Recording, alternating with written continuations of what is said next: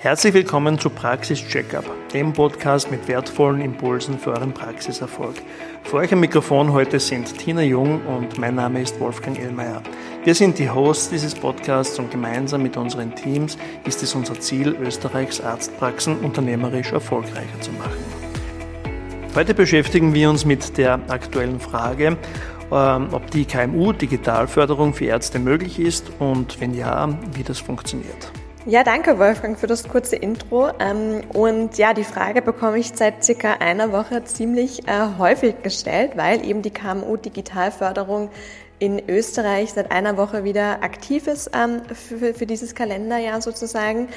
Und ähm, letztendlich ähm, ja, ist es ein Förderprogramm, was kleine und mittelständische Unternehmen äh, eben bei der Digitalisierung, um, um das Ganze digital fit zu machen im Unternehmen, äh, ja, fördern soll. Und hier sind auch Ärztinnen und Ärzte eben inkludiert. Ja. Ähm, und das Schöne ist, es sind zwei Säulen der Förderung. Es ist einmal die Beratungssäule und einmal die Umsetzungssäule, die da gefördert wird. Und das ist eine Besonderheit wirklich für die KMU digital. Das heißt also, Ärzte können sich die Umsetzung und die Beratung von Digitalisierungsprojekten fördern lassen. Ähm, wie sieht das aus deiner Sicht konkret aus?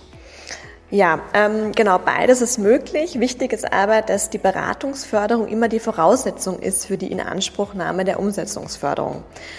Was heißt das? Also im, äh, in der Beratungsförderung, das ist sozusagen der erste Schritt, der erste Schritt der Förderung, gibt es zwei Module. Einmal die Potenzialanalyse und die sogenannte Strategieberatung. Ja.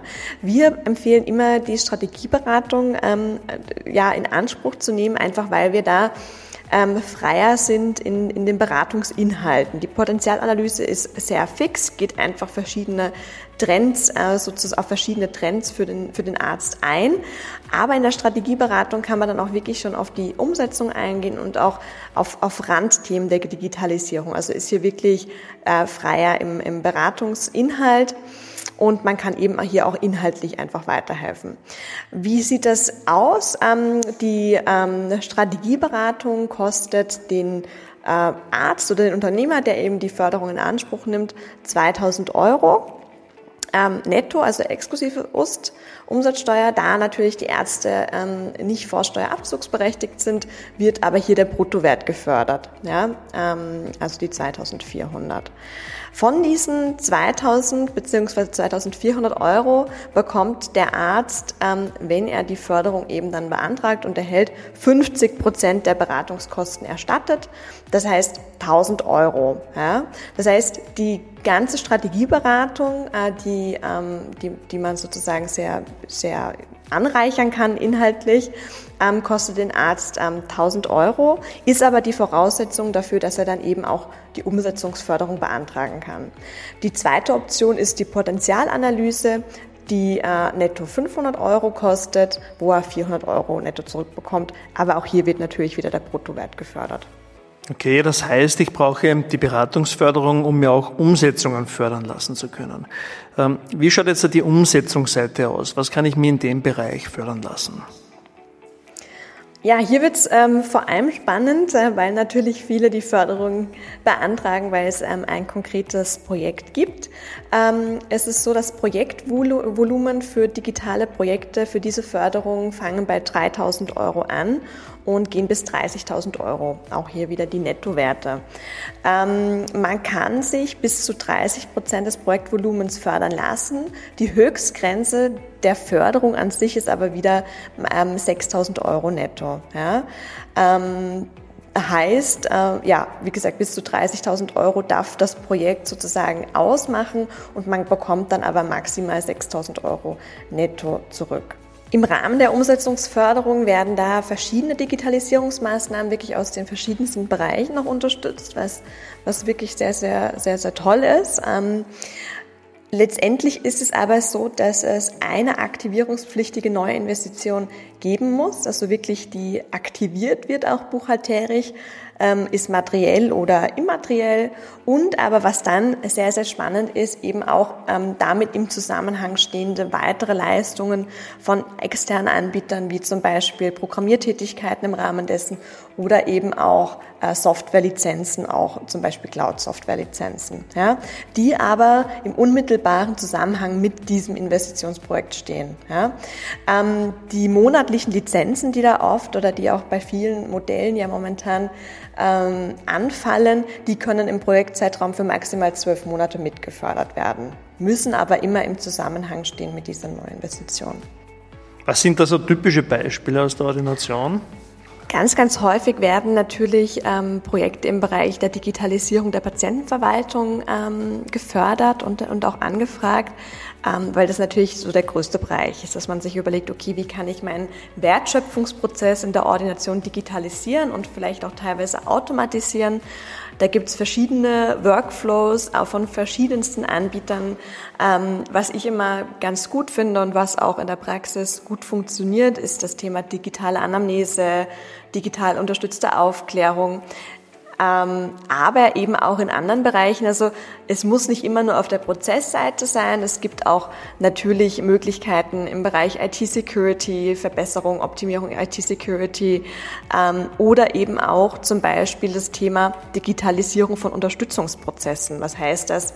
Zum Beispiel das, das ganze Qualitätsmanagement. Ja, das könnte man natürlich auch digital abbilden und auch das wäre eine Investition sozusagen, ähm, die, die man sich fördern lassen kann. Ähm, aber auch andere Supportprozesse werden ähm, ganz gern digitalisiert und empfehlen wir auch immer, ähm, wenn es sozusagen die Ordination hergibt von, von den Rahmenbedingungen, wie zum Beispiel, wenn, es große Lager, Verwaltungsaufgaben gibt, also wirklich dieses ganze Materialmanagement, Lagerverwaltung. Ja. Aber auch ähm, Zeiterfassung der Mitarbeiter, die ja auch immer komplexer wird, ähm, Zeiterfassung und Dienstplanung, also dieser, dieser ganze Bereich. Und ähm, das Medizinische, also alles, was man da digitalisieren kann oder vielleicht andenken kann, was jetzt alles aufkommt mit Artificial Intelligence und diese ganzen Themen, auch hier gibt es Möglichkeiten der Förderung. Also man muss sich das wirklich genau anschauen. Das sind jetzt ganz, ganz viele Stichworte, ähm, aber ich glaube, es gibt einen ganz guten äh, Eindruck, was alles möglich ist. Und natürlich ähm, nicht zuletzt zu vergessen, das Thema äh, auch Finanzprozesse, Supportprozesse. Wie kann ich meine Buchhaltung digitalisieren? Auch hier gibt es Möglichkeiten, ähm, sich die Umsetzung ähm, fördern zu lassen von verschiedenen Produkten. Mhm, großartig und sehr interessant. Ähm, wie könnt ihr in dem ganzen Bereich unterstützen? Ja, die Voraussetzung eben für die Inanspruchnahme der Umsetzungsförderung ist eben die Beratungsförderung, eben durch äh, zertifizierte Berater. Ähm, wir in der MedConcept sind zertifizierte Berater eben für die Prozessberatung, also für diesen ersten Schritt in der Strategieberatung oder eben in der Potenzialanalyse.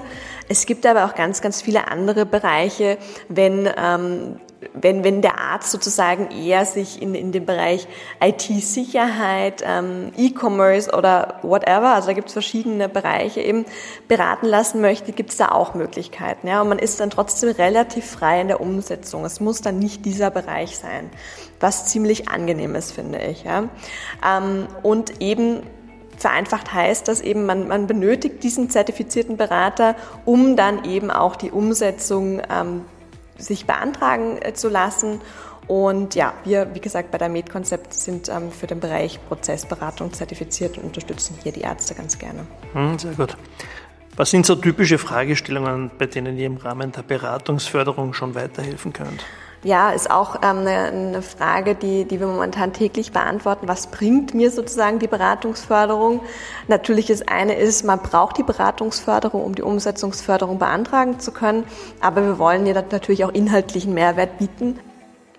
Ja, und typische Fragestellungen, die wir ähm, hier eben in der Beratungsförderung beantworten, sind zum Beispiel, ähm, ganz klassisch, ähm, welche von den täglichen Arbeitsprozessen lassen sich wirklich digitalisieren, also dass wir uns die zusammen anschauen, zusammen screenen und welche Tools sind hier dafür geeignet. Jetzt nochmal beispielsweise auch, äh, wie gesagt, Zeiterfassung, Dienstplanung, Lagerverwaltung, Buchhaltung, aber eben auch diesen Wertschöpfungsprozess ähm, des Patienten, wie zum Beispiel das Terminmanagement.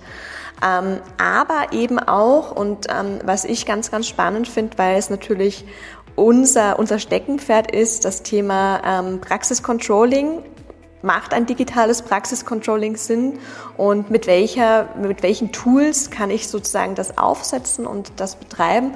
Auch das kann man zum Thema machen der Beratungsförderung, was total sinnvoll ist, wenn man sich das sowieso schon überlegt, logischerweise.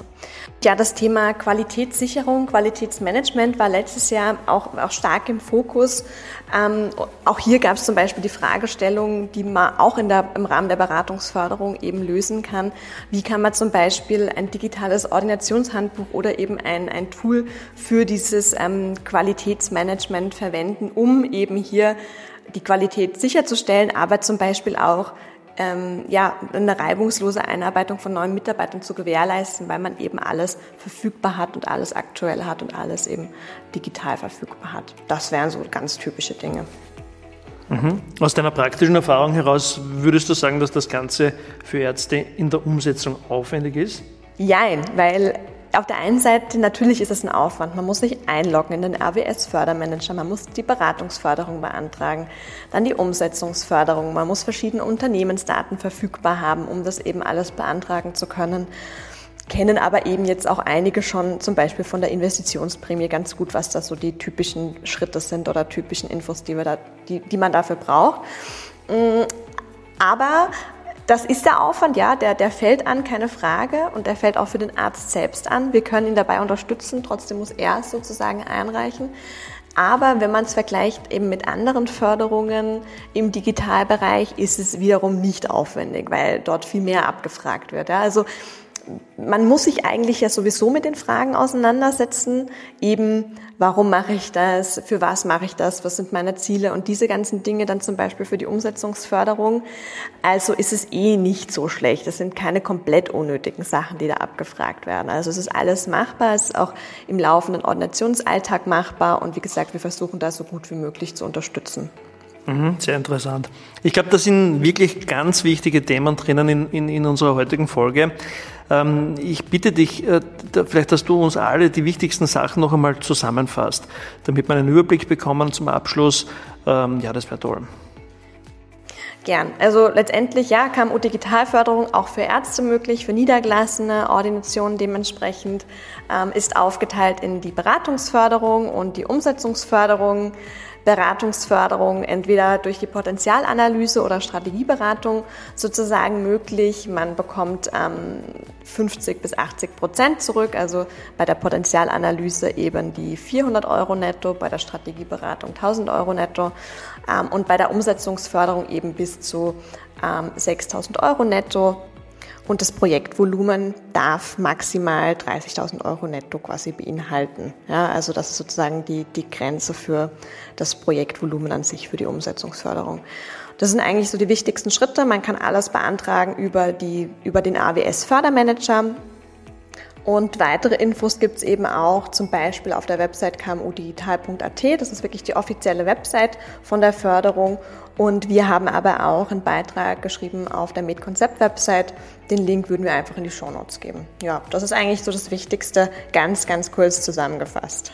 Perfekt. Vielen Dank für die heutigen Informationen, liebe Tina. Ähm, ich danke euch fürs Zuhören. Äh, wir hoffen, die Tipps waren wieder interessant und wir freuen uns immer auf Feedback und Fragen. Ansonsten freue ich mich schon auf die nächste Folge. Alles Gute, bis dann.